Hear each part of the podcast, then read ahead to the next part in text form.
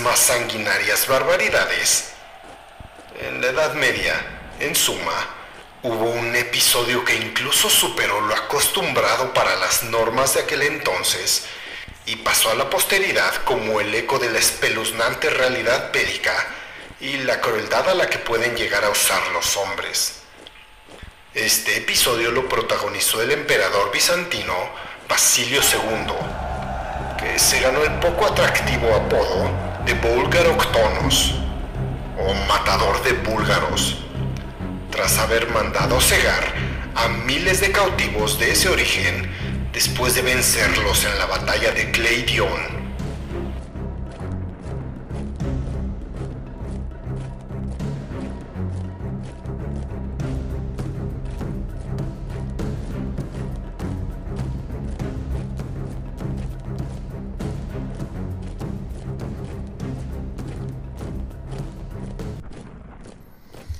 Buenos días, buenas tardes y buenas noches tengan ustedes, mis queridos podescuchas. Y como siempre, saludamos con todo respeto a sus mercedes. Bienvenidos a este su podcast Crónicas de Guerra, en donde yo, José Jorge Primos, el vikingo mexicano, seré su atento guía a través de este viaje y les narraré historias y anécdotas acerca de fieras y terribles batallas de personajes que tal vez no conozcas y de eventos históricos tan increíbles que han quedado marcados con sangre y fuego en el tapiz de la historia, convirtiéndose de este modo en leyendas. Y como siempre, pues en esta época de la cultura de la cancelación uno nunca sabe, cabe destacar que en este podcast no glorificamos la guerra ni apoyamos a ningún bando, sino que nuestra tarea es la de realzar el valor el heroísmo y los gestos extraordinarios de cualquier hombre o mujer que fueron obligados a ensuciarse las manos en una guerra que ellos jamás escogieron. En pocas palabras, denunciamos la guerra y al soldado le brindamos el respeto que se merece.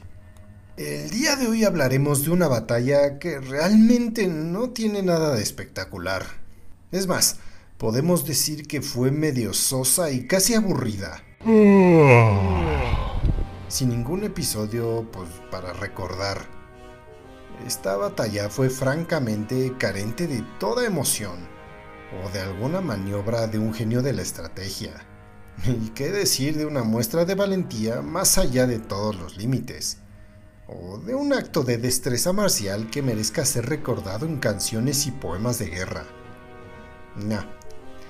En este episodio contrario a nuestra costumbre, hablaremos de una batalla que pasó a la historia no por lo que sucedió en ella, sino por lo que sucedió después de ella, porque las consecuencias que generó esta batalla en los dos imperios, tanto en el bizantino como en el búlgaro, fueron poderosas, importantes, de gran impacto por varios años, y estas consecuencias llenaron los corazones de los búlgaros de un terror tremendo. Hemos pasado un miedo que no te puedo imaginar. El lado perdedor tuvo que cargar con la manutención de miles de inválidos que de repente llenaron las ciudades y poblados de este imperio, e hizo que este último terminara por sucumbir inevitablemente al puño de hierro de un emperador que se ganó un lugar en la historia debido a su crueldad y brutalidad.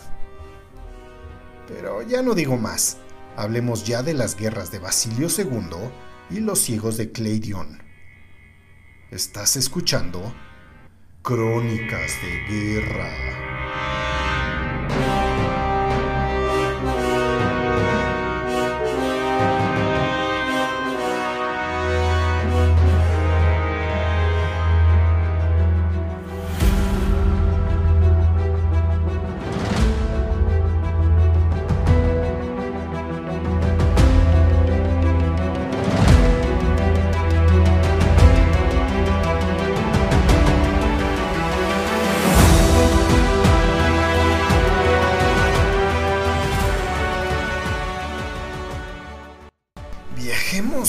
Siempre de vuelta al pasado, más de un milenio atrás.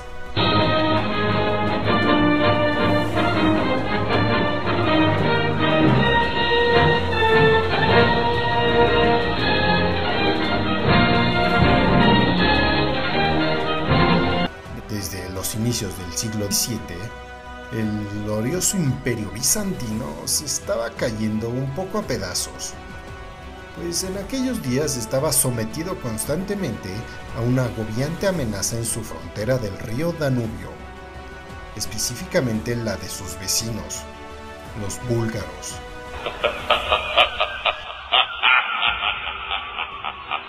Estos valerosos guerreros, conocidos por su destreza como jinetes, derivada de su pasado como soldados nómadas, más específicamente descendientes del gran y temible Atila el Uno que asoló Roma y se ganó el apodo de el azote de Dios, los búlgaros se habían asentado ya en el Bajo Danubio y habían impuesto su particular y brutal dominio sobre la población eslava, que poco antes había invadido también el territorio. Así que esto se trataba de un evento de esos que han pasado por los siglos de los siglos, desde que el hombre es hombre nada nuevo bajo el sol. Y así lo que primero comenzó como un problema vecinal de yo te quito un valle, ah, entonces yo te quemo un bosque. ¿Ah, sí? Entonces yo rapto a decenas de tus campesinos. Mm, pues entonces yo tiro abajo un templo. Y pronto esto se transformó en algo más. Pues los búlgaros, una vez sintiéndose seguros en sus nuevas tierras, desde allí lanzaron incesantes incursiones en contra del territorio bizantino, incluso llegando a atacar la mismísima Constantinopla, la capital y la joya del imperio.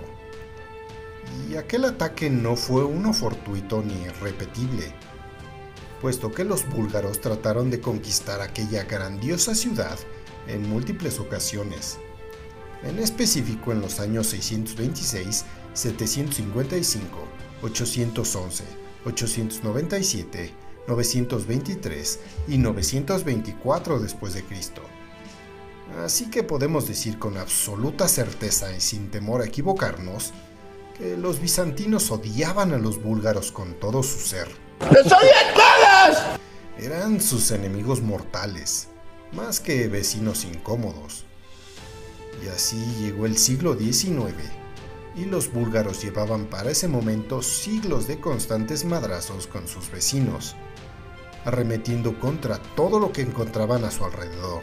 Los hermanos y hermanas son enemigos naturales, como ingleses y escoceses, o galeses y escoceses, o japoneses y escoceses, o escoceses y otros escoceses. Malditos escoceses, arruinaron a Escocia. Los escoceses son muy conflictivos. Se ganó un enemigo para siempre. Es más, llegó un momento en el que estos estaban enfrentados con todos ellos al mismo tiempo, e incluso el príncipe del Rus de Kiev, Sviatoslav, empezó a atacar las provincias septentrionales búlgaras. Y así siguió la vida en aquellos rumbos, entre el acero y la sangre. Así que pasados unos años, a principios del siglo X, el reino búlgaro se había convertido inevitablemente como les sucedía a casi todas las tribus y naciones en Europa, al cristianismo, y su nación formaba un extenso imperio que comprendía Serbia, Bosnia, Macedonia y la antigua Tracia, y el jefe de todo aquello, el antiguo Khan búlgaro, llevaba ahora el título de zar, en un abierto desafío a la autoridad del emperador del imperio bizantino y no fue sino hasta el año 969 que uno de estos emperadores, Juan Tzimises, logró derrotar finalmente en combate abierto al zar búlgaro Boris II y llevarlo prisionero a Constantinopla, anexionando de paso a la Bulgaria Oriental para su imperio. Por un momento, y sumidos en una felicidad absoluta por haber derrotado de manera más que categórica a sus enemigos mortales, los bizantinos creyeron que la pesadilla que habían supuesto aquellos bárbaros durante tantos siglos se había ahora desvanecido como un fino polvo en el aire. Pero pues, por supuesto estaban equivocados. Si no, el episodio de hoy sería uno muy corto y aburrido. Y así, al pasar los años, los búlgaros, un pueblo salvaje e indomable, no soportaron durante mucho tiempo el dominio bizantino. En el 976 se unieron bajo el liderazgo de un noble llamado Samuel y le declararon la guerra nuevamente al imperio bizantino. Y no perdieron tiempo, pues enseguida se reanudaron las incursiones búlgaras en el territorio imperial y en el año 986, por ejemplo, conquistaron la ciudad de Larisa, la capital de la Tesalia bizantina, en lo que hoy es Grecia. Pero las cosas se iban a poner color de hormiga, pues en ese preciso momento acababa de ascender al trono de Constantinopla un hombre llamado Basilio II Porfirogéneta, que en aquel entonces era tan solo un joven de 18 años que ya había dado muestras de su gusto por los asuntos militares. A diferencia de su hermano pequeño y coemperador, Constantino VIII, conocido únicamente por su atención por la historia y eso de la despilfarrada de dinero. O sea, era un mi rey con cultura, pero fascinación por eso de andar gastando en pura estupidez. Here comes the money. Here we go. Money talk. Here comes the money. Y apenas en sus primeros meses al frente del imperio, Basilio orientó a toda su nación a defender y ampliar la frontera noreste, la que le pertenecía al imperio búlgaro. Y así, prescindiendo completamente de cualquier atisbo de empatía hacia sus propios ciudadanos, pues como todo un emperador europeo de aquel entonces, Basilio empezó a enviar tropas y tropas a épicas, pero penosas batallas contra los búlgaros. Es más, Basilio en una de esas se apresuró tanto a atacar a los búlgaros en su propio territorio y puso sitio a la ciudad de Sofía, pero finalmente la falta de víveres para sustentar a sus huestes lo obligó a retirarse. Y para la mala suerte del joven emperador, aquella retirada se hizo sin tomar las debidas precauciones, tal vez por el ansia de matar a sus vecinos o a una mala planificación, por lo que al final el líder bizantino sufrió una humillante derrota a manos de los búlgaros en el desfiladero llamado Puerta de Trajano, donde el mismo Basilio estuvo a punto de morir. Este dolorosísimo revés desencadenó una guerra civil en el imperio bizantino y estuvo a punto de costarle la corona al inexperto Basilio. Ese día algo cambió dentro del Otso. Algo se quebró. Y en medio de todo este caos, sumamente encabronado, este juró que si sobrevivía a todo aquel desmadre, se vengaría de los búlgaros. Así fuese lo último que hiciera. ¡Ay, cómo odio a los pitufos! ¡Los exterminaré! ¡Los exterminaré a todos! Así sea lo último que haga, lo último que haga. Sí, Basilio II sobrevivió a la guerra civil en su propio imperio. Y no fue todo, sino que permaneció en el trono. Y así, a partir del año 991, ya con su casa en orden y sus enemigos internos muertos o en el exilio, fue cuando Basilio pudo volver a ocuparse de sus eternos enemigos búlgaros en el Danubio. Durante varios años, el ejército imperial mantuvo una guerra a pequeña escala, de golpes y contragolpes, que permitió a Basilio formar a un ejército experimentado y lleno de endurecidos veteranos, y de paso, ampliar su currículum y crecer como general y estratega militar, además de ganarse el respeto de sus hombres. El cronista Miguel Pselo, en su obra La vida de Basilio II, cuenta que el emperador comía el mismo rancho o comida que sus propios soldados, y dormía en el suelo como sus hombres, e inclusive que caminaba en vez de cabalgar. Por decirlo menos, Basilio II lideraba con el ejemplo, ganándose los corazones de sus soldados.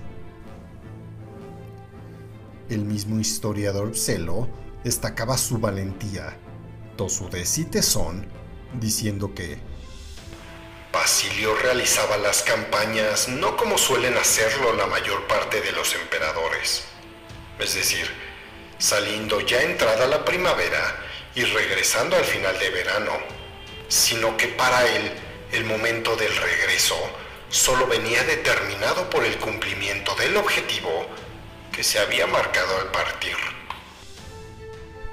Sin embargo, el joven Basilio tenía otros problemas, pues más naciones amenazaban su imperio, y debió hacer frente a otros conflictos en las fronteras orientales, y para frenar la expansión búlgara, se vio obligado a pedirle ayuda a sus vecinos venecianos, a los que tuvo que entregar la llamada Costa Dálmata, lo que hoy en día es Croacia.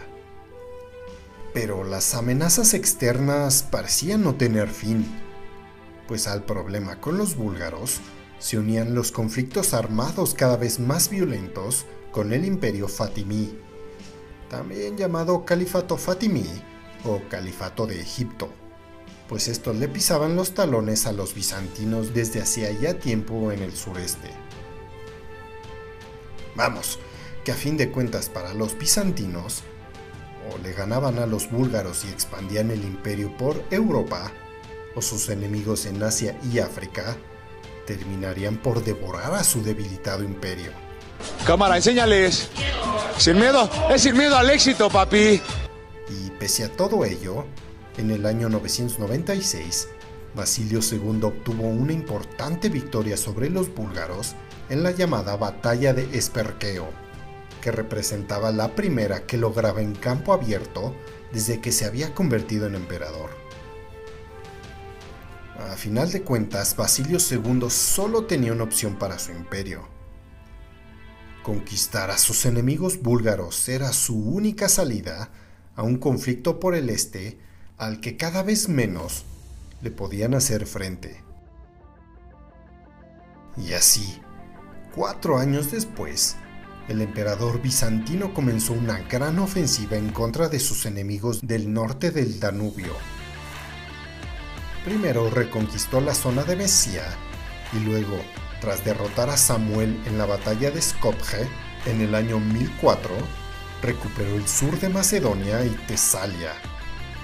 Según el cronista griego Sklitses, a partir de entonces Basilio invadió el menguante territorio búlgaro todas las primaveras, aunque los historiadores actuales consideran que estas invasiones anuales fueron poco más que incursiones de saqueo, nada más para recordarle a los búlgaros que pronto les caería la voladora.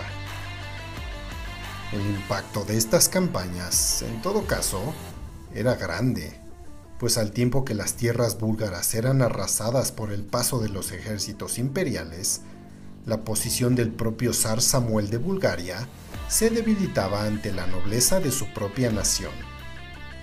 Y ahora los lugares estaban cambiados. Ahora eran los búlgaros quienes sentían el cuchillo en el cogote. Y por ello, en el verano de 1014, el desesperado monarca búlgaro decidió impedir la acostumbrada incursión y campaña de saqueo bizantina en Bulgaria, fortificando el valle de Kleidion, entre las actuales Bulgaria y Macedonia, con el objetivo de cerrar a los invasores el paso por el río Estrimón, que es un paso natural hacia Bulgaria. Y fue en las orillas de este río donde tuvo lugar la última batalla decisiva entre bizantinos y búlgaros. A la altura del pueblo de Cluj, la muralla de madera bien protegida que había levantado Samuel en torno al valle de Kleidion redujo considerablemente al ejército atacante, pues las huestes bizantinas no podían alinearse ni expandirse para ejecutar un ataque adecuado. Samuel de Bulgaria, zar y general del imperio búlgaro, cuando fue informado del ataque, seguramente pensó, Ah, sí, Con que esas tenemos, ¿eh? O algo similar. Y entonces envió a varias decenas de miles de soldados al enclave que estaba bajo el ataque enemigo, mientras que sus hombres estaban plenamente protegidos tras la barricada de madera. Basilio II, necio como una mula, volvió a atacar, de nuevo sin éxito, hasta que el día 29 de julio del año 1014 se alinearon los astros para los bizantinos. No tienes que suplicar para conseguir lo que quieres. Los videntes son maestros de las artes adivinatorias. Somos la única línea seria y verdadera. En aquel día, el ahora reducido número de soldados búlgaros situados sobre la muralla, que eran los que habían mantenido a raya al ejército bizantino, tuvieron una distracción, pues Basilio ordenó una maniobra envolvente por la retaguardia búlgara, lo que garantizó pues tener dispersa a esta guarnición búlgara durante unas horas, hecho que aprovecharon los bizantinos para romper el muro de madera pues con lo que pudieron, y al final lo lograron. Los bizantinos entonces entraron en la fortificación como una marabunta de hormigas furiosas, matando a todo lo que se movía. La batalla fue muy terrible y cruenta para ambos bandos, pero Basilio II, que participó personalmente en la lucha, al igual que su contrincante Samuel, podía sentirse en ese momento satisfecho. Habían pasado 28 años desde aquel juramento de vengarse de quienes le habían infligido aquella humillante derrota en la batalla de la Puerta de Trajano, y ahora el emperador bizantino había cumplido esta promesa a cabalidad. Pero la venganza no terminaba en aquella derrota búlgara, pues Basilio no se conformó con su victoria militar. Aquello era para los débiles, para los poco ambiciosos, para los tibios. La huida en desbandada de Samuel y los restos de su ejército habían dejado en manos de los imperiales a un gran número de prisioneros búlgaros. 8.000 según la crónica de Constantino Manases y 15.000 de acuerdo con el relato de Juan Skilitzes. Entonces, el emperador bizantino, como represalia por la muerte de su general Botaniates en la recién terminada batalla de Cleidion, ordenó aplicarles a todos ellos el castigo acostumbrado en Bizancio para los rebeldes. El cegamiento.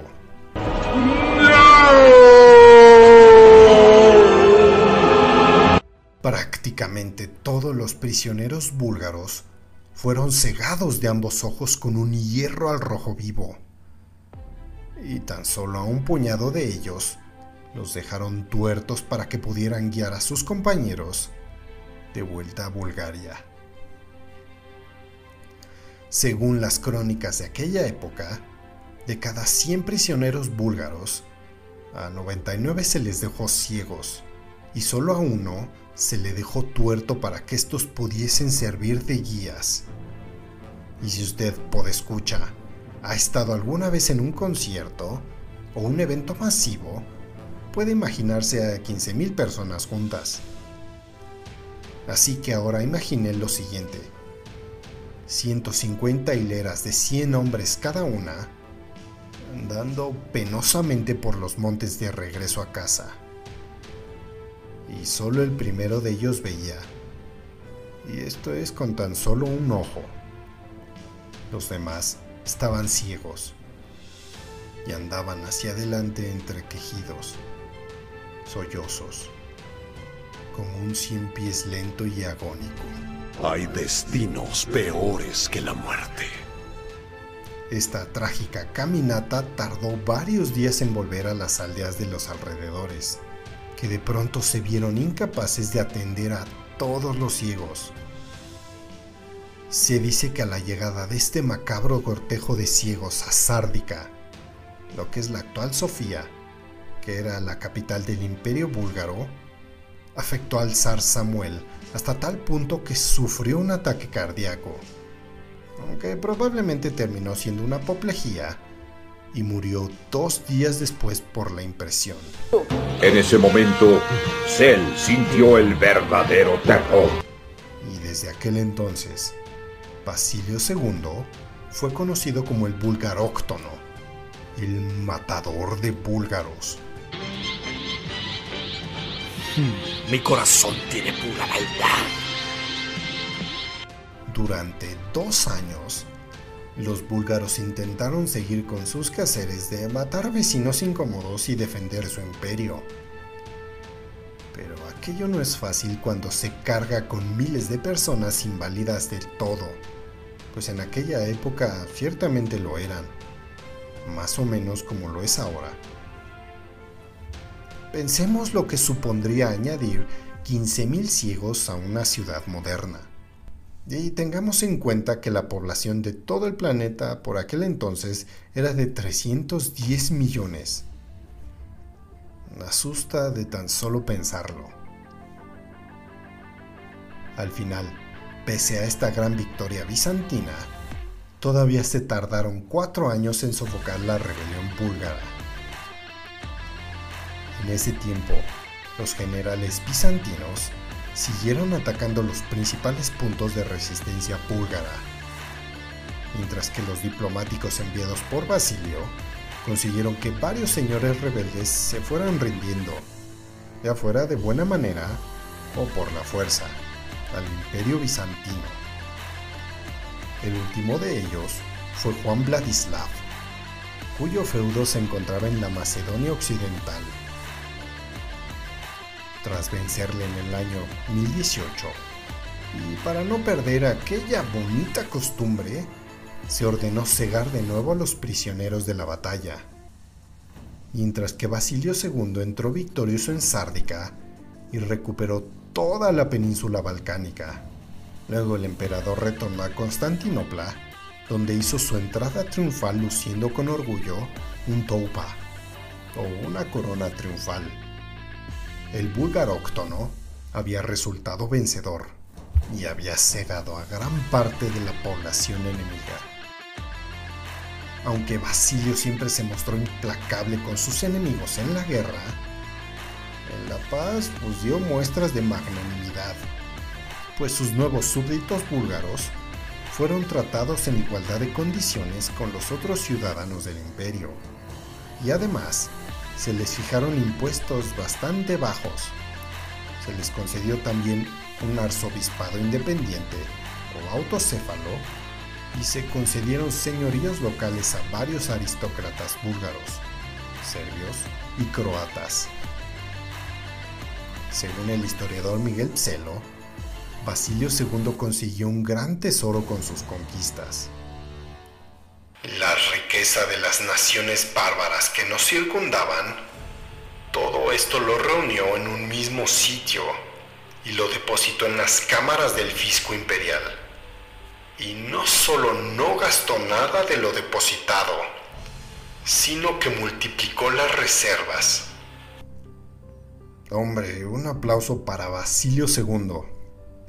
Más políticos de esos en la actualidad, por favor.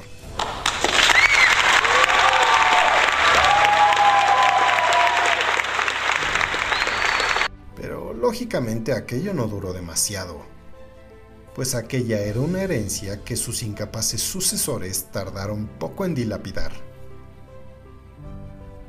Al final de cuentas, según el historiador del siglo XIX George Finley, Basilio II se veía a sí mismo como prudente, justo y devoto, mientras que los demás lo consideraban severo, rapaz, cruel e intolerante.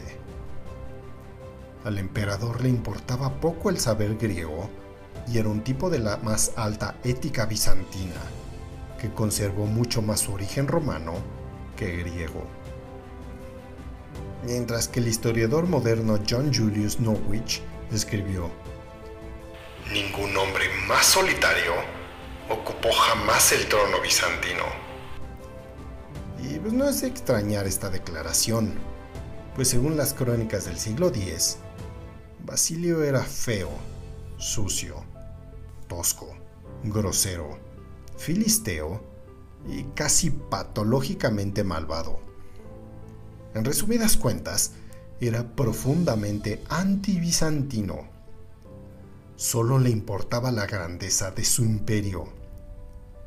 Así que al final del día, después de todo, no es de extrañar que en sus manos alcanzaran su apogeo, pues su imperio se extendía desde el sur de Italia hasta el Cáucaso y desde el Danubio hasta el Levante.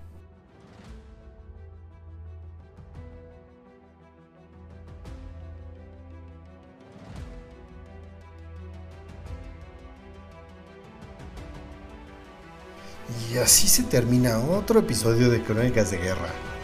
Y como siempre, estamos a sus pies. Y si quieres escuchar acerca de una batalla en especial o de un personaje que consideres importante, no dudes en contactarnos en nuestras redes sociales, pues tanto en Twitter e Instagram nos encontrarás como arroba crónicas de guerra solo con la D, y nuestro correo es crónicasdeguerra.outlook.com. Y si nos escuchas en Spotify, no te olvides de seguirnos, darle clic a la campanita para recibir notificaciones cuando tengamos episodios nuevos. Puedas responder las encuestas que siempre ponemos debajo de la descripción de los mismos y nos des 5 estrellitas para seguir creciendo y seguirte trayendo más historias épicas como la de hoy. Muchas gracias a todos ustedes mis queridos escuchas por seguirnos escuchando. Y gracias en especial a Iván, que nos dio la idea para este episodio. Y recuerden, quien no conoce su historia, está condenado a repetirla. Yo soy José Jorge Primos, el vikingo mexicano, y esto fue Crónicas de Guerra.